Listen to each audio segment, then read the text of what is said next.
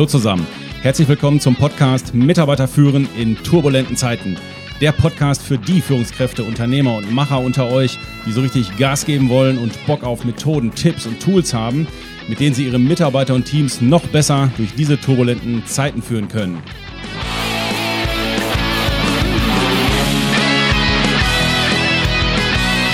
Mein Name ist Thomas Pütter und in der heutigen Folge geht es um das Thema Entscheidungen. Auch wenn wir als Führungskraft nicht immer Bock drauf haben, wir müssen täglich zig Entscheidungen treffen. Und das kann an der einen oder anderen Stelle wirklich manchmal ziemlich tricky sein und auch frustrierend, weil uns vielleicht der Sparringspartner fehlt oder weil wir einfach unter Zeitdruck entscheiden müssen.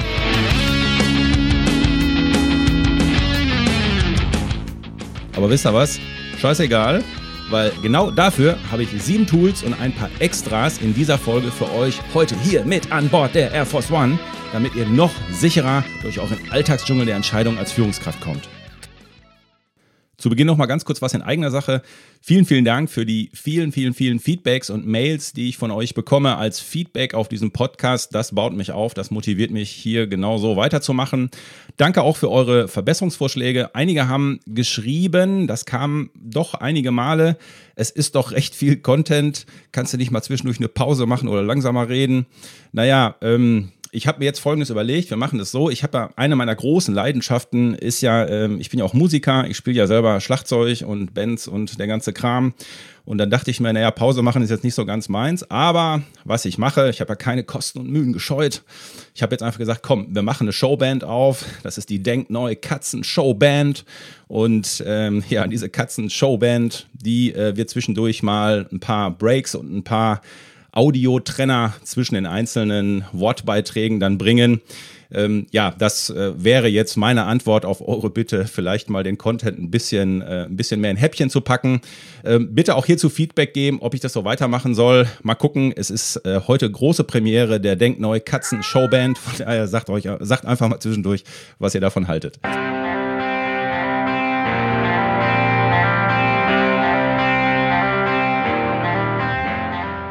Also steigen wir ins Thema ein. Ja, wer kennt das nicht? Wie schon gesagt, wir müssen als Führungskraft jeden Tag zig Entscheidungen treffen. Für einige Entscheidungen würden wir gerne mehr Zeit haben. Für andere Entscheidungen, da möchten wir lieber nochmal drüber schlafen oder mit anderen drüber sprechen. Ja, manche Entscheidungen sind so dringend, dass wir sofort zupacken müssen, um die Chance zu ergreifen oder um Gefahr abzuwenden. Ja, und manche Entscheidungen, die langweilen uns auch einfach zu Tode.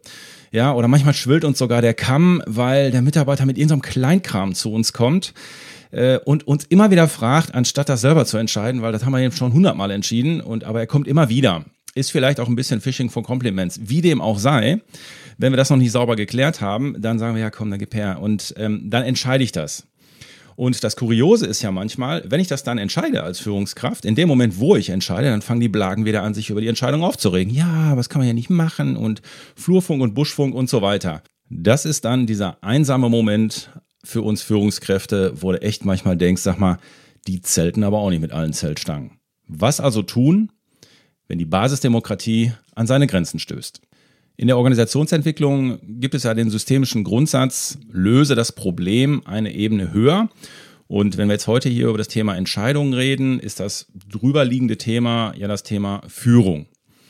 Und wenn wir über Führung reden, dann kommt vielleicht nochmal eine andere Perspektive drauf. Es gibt ja nun mal viele Situationen, die sind unsicher und die sind unübersichtlich und gleichzeitig machen all die Fakten und die Alternativen, die es gibt und die Möglichkeiten und die Optionen, die wir haben, die machen diese Situation so komplex, dass zunächst mal eine Entscheidung gar nicht möglich ist aufgrund von Faktenlage, weil es so viele Möglichkeiten gibt und damit sind halt auch die meisten überfordert.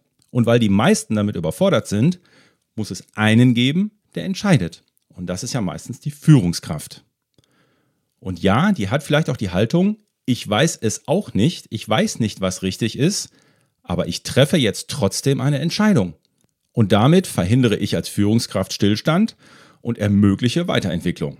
Mein Rüstzeug, was ich dafür brauche als Führungskraft, ist natürlich Mut, Selbstvertrauen und was uns auch immer hilft, ist, wenn wir sagen, okay, wir machen es im, im, im besten Wissen und Gewissen, also im guten Wollen für die Sache. Wir können nämlich vorher gar nicht wissen, ob die Entscheidung, ich sag mal in Gänsefüßchen, richtig war. Wir können häufig erst im Rückspiegel erkennen, ob eine Entscheidung richtig war oder nicht richtig war.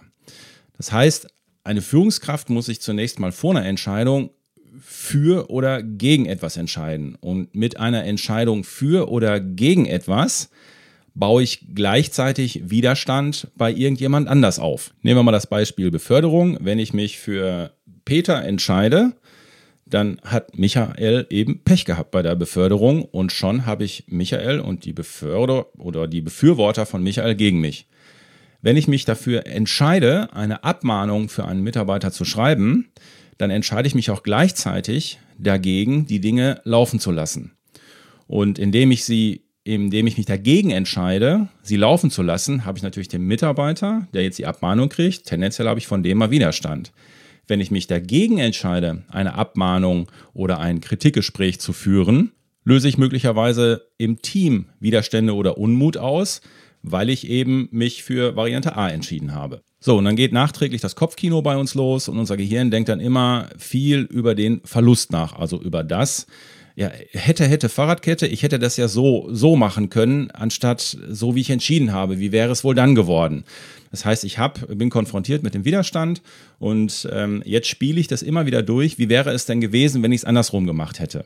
Ja, und deswegen scheuen sich viele Menschen davor, Verantwortung zu übernehmen, die nun mal Entscheidungen mit sich bringen. Es sollte uns ja klar sein, egal welche Entscheidung wir als Führungskraft treffen, ein paar Leute werden nicht dafür sein, ein paar werden immer dagegen sein, ein paar werden mit dir in Diskussionen gehen oder sie werden sich sogar offen gegen mich stellen. So, und wenn ich vom Typ her jetzt aber eher als Führungskraft auf Anerkennung, Harmonie und Zuspruch meiner Umwelt gepolt bin, ja, dann treffe ich natürlich lieber keine Entscheidung. Oder ich gewichte die Entscheidung eher nach meinen persönlichen Bedürfnissen und weniger nach der Faktenlage oder der Nachhaltigkeit äh, des Unternehmens oder des Projektes oder der Sache. Ich entscheide dann zum Beispiel so, dass, dass keine, ich sag mal in Gänsefüßchen, gesunde Diskussion aufkommen kann, wo, wo dann auch mal durch die Reibung ein bisschen Wärme entsteht, aber dadurch auch die richtigen Perspektiven und Argumente ausgetauscht werden. Ja, und ich werde so entscheiden, dass die Harmonie erhalten bleibt, auch wenn das an dieser Stelle vielleicht überhaupt keinen Sinn macht. Also ich treffe die Entscheidung so, dass ich gelobt werde, dass ich gemocht werde und dass ich Anerkennung als Führungskraft kriege. Das ist für die Sache dann häufig nicht die richtige Entscheidung. Und dazu gibt es auch einen schönen systemischen Grundsatz. Wenn du einen Teich trockenlegen willst, darfst du halt nicht die Frösche fragen.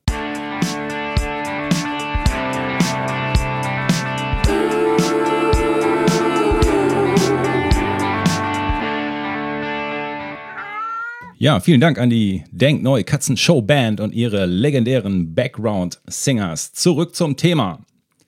Daher brauchen wir also Führungskräfte, die auch mal auf Applaus verzichten und die sich trauen, langfristige Perspektiven einzunehmen.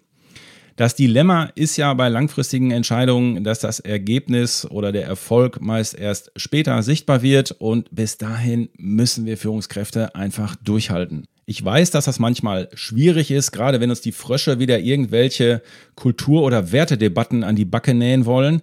Dann muss ich als Führungskraft auch mal pragmatisch sein und einfach mal sagen, Leute, ich habe hier pragmatisch entschieden und pragmatisch entscheiden heißt für mich, ich entscheide fallweise und nicht immer alles nach unseren Grundsätzen und Werten.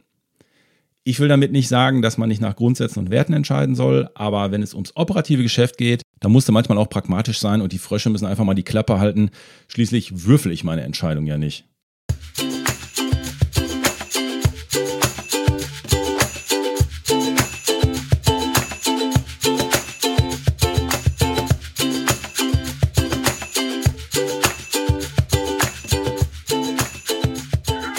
So, Freunde, Tooltime. Dann kommen wir jetzt mal zu den sieben Methoden, die ich rausgesucht habe für euch, damit ihr in Zukunft noch bessere Entscheidungen treffen könnt. Starten wir direkt mit Tool Nummer eins, die Pro- und Kontraliste. Die Pro- und Kontraliste werdet ihr alle kennen. Man nimmt ein weißes Blatt, zieht einen Strich durch die Mitte und schreibt sich links die Pro-Argumente und rechts die Kontra-Argumente für das zu entscheidende Projekt oder was auch immer hin. Und äh, man kann hier auch die einzelnen Punkte nochmal zusätzlich gewichten von 0 bis 10. Zählt das dann entsprechend zusammen. Wenn man relativ viele Punkte auf beiden Seiten hat, dann kann man sie nochmal gewichten, zusammenrechnen und dann kommt man ja mindestens schon mal quantitativ der Entscheidung näher. Wenn es euch zu viele Punkte auf dieser Liste werden, dann entscheidet euch auf jeder Spalte für eure Top 5 Punkte oder Top 3 Punkte und streicht die anderen einfach weg.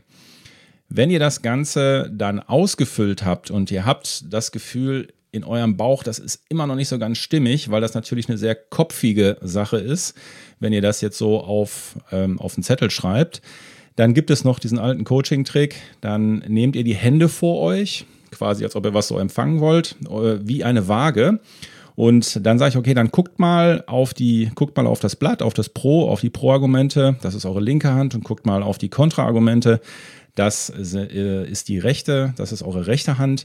Ja, und dann bringt das doch jetzt mal so ein bisschen in die Waage ähm, und dann gucken wir mal, welche Hand nach oben und welche nach unten geht.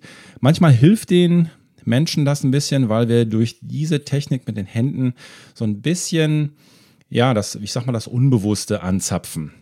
Diese Pro- und Kontraliste, da muss man manchmal auch ein bisschen kreativ sein. Manchmal macht Pro und Contra wenig Sinn, diese Wörter so zu verwenden. Manchmal macht es auch Sinn, dass man vielleicht die Liste Risiko und Chancen nennt oder dass man Vorteile, Nachteile oder was auch immer jetzt gerade in eurem Kontext da so Sinn macht.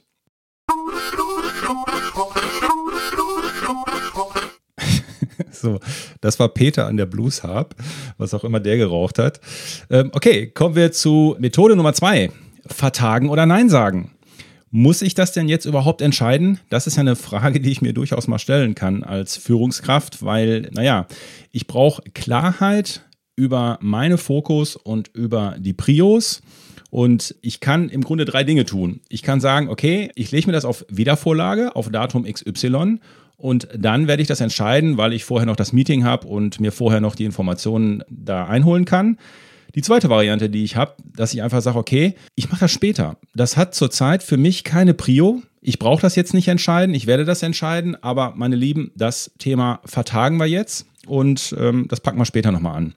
Und die dritte Frage, die ich mir stellen kann, kann ich das vielleicht delegieren? Oder macht das Sinn, dass ich das vielleicht den Mitarbeiter selber entscheiden lasse und ihm diesen berühmten Affen auf der Schulter zurückgebe. Weil manchmal ist es ja so, Mitarbeiter, also dieses Bild, was ich dann immer habe, Mitarbeiter kommen mit dem Affen rein und hängen mir einen Affen auf die Schulter. So, und dann sagen sie so, hier ist der Affe, entscheid mal was damit. Und der Trick ist halt, dass man sich hier vielleicht mal wirklich hinterfragt, hör mal, nee, den Affen hier, bitteschön, den nimmst du wieder mit zurück. Was würdest du denn sagen, wie man das entscheiden könnte? Oder ich könnte ihn auch fragen, hast du dir schon mal Gedanken gemacht, in welche Richtung die Entscheidung gehen könnte oder was du an meiner Stelle machen würdest. Das heißt, hier kann ich über Fragen schon mal so ein bisschen rauskriegen, ob der sich überhaupt schon mal Gedanken gemacht hat. Das wäre also Methode Nummer zwei, vertagen oder auch mal Nein sagen. Das entscheide ich jetzt nicht. Methode Nummer drei, wähle nie die beste Entscheidung. Die Perfektionisten unter euch werden diese Methode hassen. Warum? Ihr kennt das ja wahrscheinlich, wenn ihr mit euren Teams zusammensitzt oder euren Führungskräften und ihr diskutiert irgendeine Geschichte, die entschieden werden muss. Und äh, ja, dann geht es darum, eine Entscheidung zu treffen. Und wenn dann sich der Erste aus dem Busch wagt und sagt, so, das ist aus meiner Sicht die beste Entscheidung, wie wir es jetzt machen können, dann wird im Regelfall das Gekämpfe losgehen, weil die beste Entscheidung kann es ja so nicht geben. Das ist ja immer eine Frage der Perspektive. Das heißt, wenn ich mit dem Etikett rausgehe, das ist jetzt die beste Entscheidung, deswegen habe ich die so getroffen, seid ihr angreifbar auf verschiedenen Ebenen. Und wer kann auch schon sagen, was die beste Variante ist? Das ist halt schwierig. Und aus diesem Muster würde ich als Führungskraft mal ganz sportlich ausbrechen und einfach neue Parameter setzen. Ich werde mich hüten zu sagen, dass ich die beste Entscheidung getroffen habe. Ich werde einfach sagen, hör mal Leute, mir geht es darum hier, dass wir jetzt die schnellste Entscheidung treffen oder dass wir die einfachste Entscheidung treffen, dass wir die am leichtesten umsetzbare Entscheidung treffen oder dass wir die preisgünstigste Entscheidung treffen oder dass wir die unkomplizierteste Entscheidung treffen, damit es jetzt möglichst schnell geht. Whatever. Und diese Parameter lege ich als Führungskraft vorher fest und wenn ich das im Team mache zum Beispiel und sage so, ich möchte jetzt hier die schnellste haben, dann kann man sich relativ schnell einigen. Wenn ich es für mich alleine entscheide, ohne Team, kann ich hinterher dem Team aber sagen, ich habe mich hier ganz bewusst für die preisgünstigste Variante entschieden. Punkt. Methode Nummer vier. Ist die Matrix. Die ist dann sinnvoll, wenn wir aus verschiedenen Vorschlägen oder Ideen eine rauspicken müssen und uns oder uns für eine entscheiden müssen. Das heißt, wenn ich mehrere Entscheider habe, die in dem Prozess involviert sind, dann male ich mir eine Matrix auf und quasi auf den Spalten steht dann Idee 1, Idee 2, Idee 3, Idee 4 und so weiter. Das hat man sich ja vorher im Brainstorming oder im Gespräch hat man sich die Ideen überlegt. Jetzt liegen die Ideen im Raum und keiner weiß so richtig, für welche sollen wir uns jetzt entscheiden. Jetzt würde ich bei den Entscheidern, die involviert sind, würde ich die Kriterien abfragen, die für dieses Projekt oder diese Entscheidung für das Unternehmen wichtig sind. Das kann dann sein, okay, ähm, welche Kriterien sind das?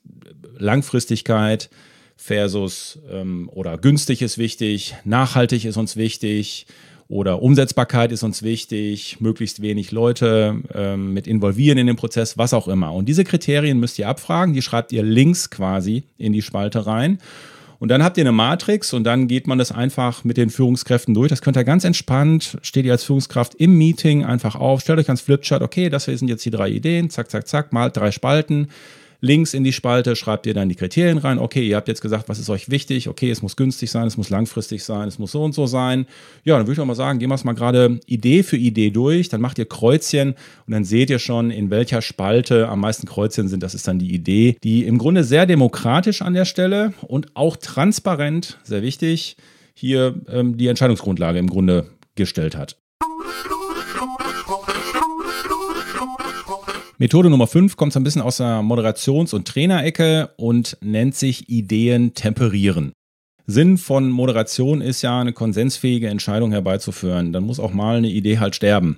Aber wie kriegst du das jetzt hin, dass man Ideen auch sterben lässt und trotzdem aber der Konsens da ist, okay, das ist jetzt die richtige Entscheidung? Und das Schöne an diesem Tool ist, das ist leicht und locker. Das kann man für sich alleine gut machen, aber besonders gut funktioniert es halt in Teams oder wenn man mit seinen Führungskräften zusammen sitzt. Das geht gut beides. Und die Vorgehensweise ist hier, das hat man malt auf dem Flipchart oder auf dem Blatt Papier malt man so eine Vierfeldmatrix auf und dann, das ist eben dieses leichte und coole und lockere dabei. Jetzt braucht man vier Begriffe, die man sich jetzt da reinschreibt. Und wenn man jetzt bei diesen Ideen temperieren bleibt, die Uridee ist halt, dass man sagt, okay, heiß ist ein, ein Quadrat, warm ist das andere, lau ist das nächste und das vierte Quadrat ist kalt. Und jetzt nimmt man die einzelnen Ideen, die auf dem Tisch liegen, die man, für die man sich entscheiden muss, und lässt die Mitarbeiter äh, das in die einzelnen Quadrate quasi einsortieren oder man bepunktet es und dadurch hat man mindestens auch schon mal die Diskussion im Team, okay, ah, das ist eine heiße Idee, nee, das ist eher eine Lau-Idee, okay, dann hängen wir die zu lau. So, und dann hast du eigentlich hinterher bei heiß, weißt du schon, das ist die Idee, um die es dann eigentlich geht. Also das ist so eine leichte Geschichte, wir müssen ja nicht immer so schwer machen. Man kann, und da ist halt Kreativität gefragt, deswegen macht das dann manchmal auch Fun, je nachdem, wie man diese Bezeichnung jetzt in diesen vier Feldern wählt. Da könnte man zum Beispiel auch nehmen Lieblingsidee, Idee, die weiterzuentwickeln ist. Im nächsten wäre dann, dafür gibt es kaum Begeisterung und eine andere, ein anderes Wording könnte im vierten Quadrant sein, die ist nicht relevant. Aber diese Kriterien, die legt ihr vorher mit, den, mit dem Team oder halt mit den Führungskräften fest und sagt, komm, was sind so die vier Punkte, die wir jetzt hier reinschreiben können und dann sortieren wir die da ein. Methode Nummer 6 ist die Mindmap. Die werden viele von euch kennen. Da gibt es ja auch Programme und Tools für. Die ist halt gut bei vielen Faktoren, die auf die Entscheidung mit einzahlen. Die eignet sich extrem gut für visuelle Menschen und da macht es dann natürlich auch Sinn, richtig Farben zu verwenden. Ich kenne viele Führungskräfte, die das für sich nutzen, mit einer Mindmap zu arbeiten. Das heißt, man schreibt ja quasi in der Mitte, in einen Kreis, schreibt man das Thema rein und von da aus gehen dann verschiedene Äste ab. Und auf diesen Ästen entstehen dann wiederum Nebenäste, wie ein Baum zum Beispiel. Also, dass man das gut alleine machen kann, das ist, denke ich mal, allen klar. Es ist aber explizit gut für Gruppen. Das heißt, wenn ihr in einem Meeting sitzt und ihr wollt eine Idee und Möglichkeiten in Richtung einer Entscheidung, wollt ihr das mal ein bisschen besprechen. Warum nicht parallel an einer Mindmap mal visualisieren? Weil der Riesenvorteil ist, das ist also recht positiv. Ihr müsst dann halt äh, vorne am Flipchart oder an einer Metaplanwand, was auch immer, ihr fangt dann da an, sagt, okay, was sind denn hier so die Parameter, die hier mit reinspielen? So, dann malt ihr den ersten Ast. Und der Riesenvorteil von dieser Methodik ist, dass die anderen Mitglieder, die mit im Raum sitzen, an den Gedanken des anderen andocken. Das heißt, wenn einer sagt, ja, aber ein, ein ganz wichtiges Thema ist doch zack. So, dann bringt er das Thema rein, ihr malt als Führungskraft einen Ast rein, schreibt da dran den Namen und dann kommt der nächste und sagt, ja, okay, aber zu diesem Thema gehört ja noch das und dann malt ihr den nächsten Ast von diesem Ast. Das heißt, also wie gesagt, Vorteil bei dieser Methode ist, wenn man sie in Gruppen anwendet, dass die einen an den Gedanken des anderen anknüpfen. Methode Nummer 7 ist die Elefantenmethode. Ja, und hier ist einfach die Frage, wie isst man einen Elefanten? Antwort, Stück für Stück.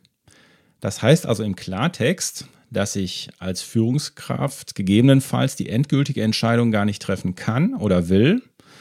Und weil einfach zu viele Variablen im Spiel sind und das daher eine recht komplexe Kiste ist. Und von daher kann ich ganz transparent Richtung Team sagen, passt mal auf, ich kann die End, finale Endentscheidung jetzt nicht treffen. Ähm, ich kann mich heute nur für den nächsten Schritt entscheiden. Und das wäre eigentlich die, der Weg. Ich kann mir vorstellen, dass wir es jetzt so und so machen. Und wenn wir da stehen, von da aus schauen wir dann weiter und dann treffen wir den, treffe ich die nächste Entscheidung. Das ist im Grunde ja, da geht es dann Richtung Agilität. Aber das ist manchmal auch eine Lösung, dass man sich nicht stresst und sagt, ja, ich muss das jetzt entscheiden, aber es sind so viele Sachen, die noch unklar sind. Ja, dann entscheid einfach nur den nächsten Schritt und sag, okay, jetzt machen wir es mal so und wenn wir da sind, dann gucken wir halt weiter. Ja, jeder hat ja so seine eigenen Vorlieben, wie er Entscheidungen trifft und welche Techniken er dafür anwendet. Wenn ich in den Unternehmen unterwegs bin oder wenn ich im Coaching Führungskräfte habe, da haben sich bei mir so drei, vier ja, Favorites rausgeschält, wie ich andere Führungskräfte ja so ein bisschen in Anführungsstrichen, ich sage jetzt mal coache oder Fragen stelle oder Dinge sage, wenn es um das Thema Entscheidung geht, außerhalb der sieben Methoden, die wir gerade gehabt haben. Und, und das kann ja vielleicht auch für euch interessant sein, wenn ihr selber auch Führungskräfte führt und die sollen Entscheidungen treffen. Ja, dann kann man Ihnen sagen, hier, hört ihr den Podcast an, sieben Methoden. Ja, das ist eine Variante. Und gleichzeitig könnt ihr noch als Mentor zusätzlich vielleicht noch folgende zwei, drei Dinge ergänzend sagen, um ihn zu fördern. Das erste ist, was ich dann häufig mache, wenn einer sich schwer tut mit einer Entscheidung. Ich sage immer, was ist das Worst-Case-Szenario? Was kann im schlimmsten Fall passieren? So, dann wird das kurz durchgespielt und nicht selten ist es dann so, okay, also so schlimm ist es eigentlich gar nicht, kann gar nicht so viel passieren. Das ist so das eine, das hilft vielen Führungskräften schon mal. Das zweite ist, dass ich den Führungskräften, dass ich die Frage oder das so ein bisschen sage, sage immer, ich wäre ein bisschen skeptisch, wenn es um Daten oder ich sag's mal in Gänsefüßchen um Wahrheiten geht, die angeblich zu dem bisherigen Erfolg geführt haben. Vielleicht waren es ganz andere Gründe und vielleicht waren die Gründe für den bisherigen Erfolg auch bis hierhin gut und jetzt muss man auch was anders machen und deswegen auch ganz anders entscheiden. Also ich bin da einfach ein bisschen skeptisch, wenn es um diese Daten und Wahrheiten geht. Äh, da muss man immer genauer hingucken.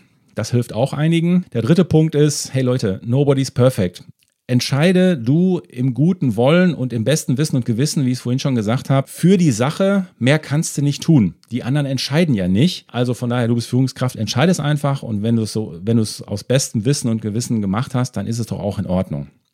Ja. Und am Ende, naja, wir wissen ja, wie es ist. Es ist nicht schlecht, auch mal eine Nacht drüber zu schlafen und sagen, weißt du was, komm, mach dir jetzt heute keinen Kopf, schlaf mal eine Nacht drüber. Es ist nicht schlecht, da manchmal ein bisschen Druck rauszunehmen und Last but not least sollte uns, glaube ich, eins klar sein. Bei Fehlentscheidungen, wenn wir sie getroffen haben, wenn wir hinterher feststellen, hey Mann, da habe ich echt einen Bock geschossen, das habe ich falsch entschieden. Kein Problem. Je mehr wir lockerer damit umgehen und, und uns ganz locker, flockig von der Zunge perlt, ey Leute, hier habe ich eine falsche Entscheidung getroffen. Ähm, ja, aus den und den Gründen habe ich falsch gemacht, war mein Fehler. Ja, steht zu eurer Entscheidung, das lässt euch als Führungskraft wachsen und ja, das bringt euch am Ende auch die Anerkennung wahrscheinlich von euren Teams.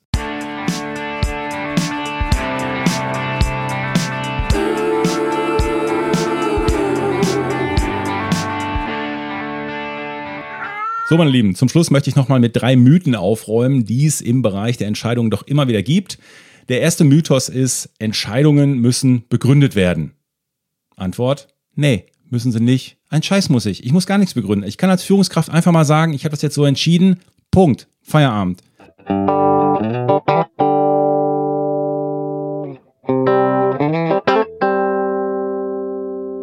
Zweiter Mythos. Entscheidungen per Mail gehen schneller, als wenn ich mit dem jeweiligen direkt rede. Nein, ist nicht so, weil E-Mail-Entscheidungen gehen dann doch meistens Ping-Pong und wenn es blöd läuft, nochmal über CC-Wege und dann dauert es wesentlich länger, als wenn ich mal ganz kurz mit demjenigen, den es betrifft, Rücksprache halte.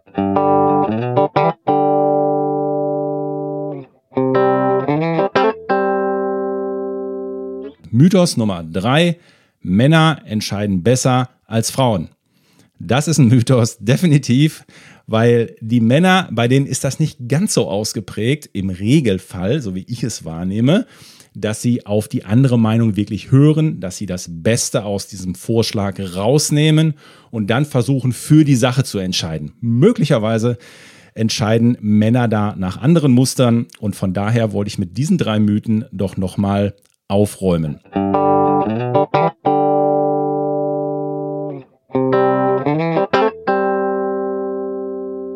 Ganz zum Schluss gibt es mein Lieblingszitat zum Thema Entscheidungen und das heißt, am meisten bereuen wir die Entscheidungen, die wir nicht getroffen haben.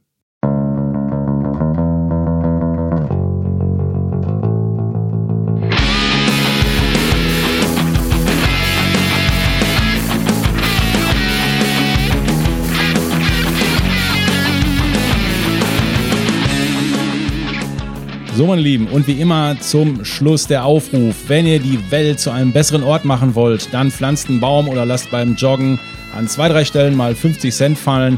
Die, die nach euch kommen, den werdet ihr ein Lächeln aufs Gesicht zaubern. Wenn ihr die Arbeitswelt verbessern wollt, dann teilt unbedingt diese Folge und erzählt auch anderen von diesem Podcast. Damit helft ihr mit, dass auch andere Führungskräfte in Zukunft ihre Entscheidungen sicherer und besser treffen könnt. Am besten macht ihr natürlich beides. Auf jeden Fall aber bitte diesen Podcast-Kanal abonnieren und bitte, bitte, bitte gebt mir Feedback auf die Premiere der Denk Neu Katzenband, die ja ganz gespannt schon auf euer Feedback wartet. Ansonsten weitere Informationen zu uns und unseren Angeboten gibt es auf www.denk-neu.com. Ich bin für heute weg. Wünsche euch was. Euer Hü.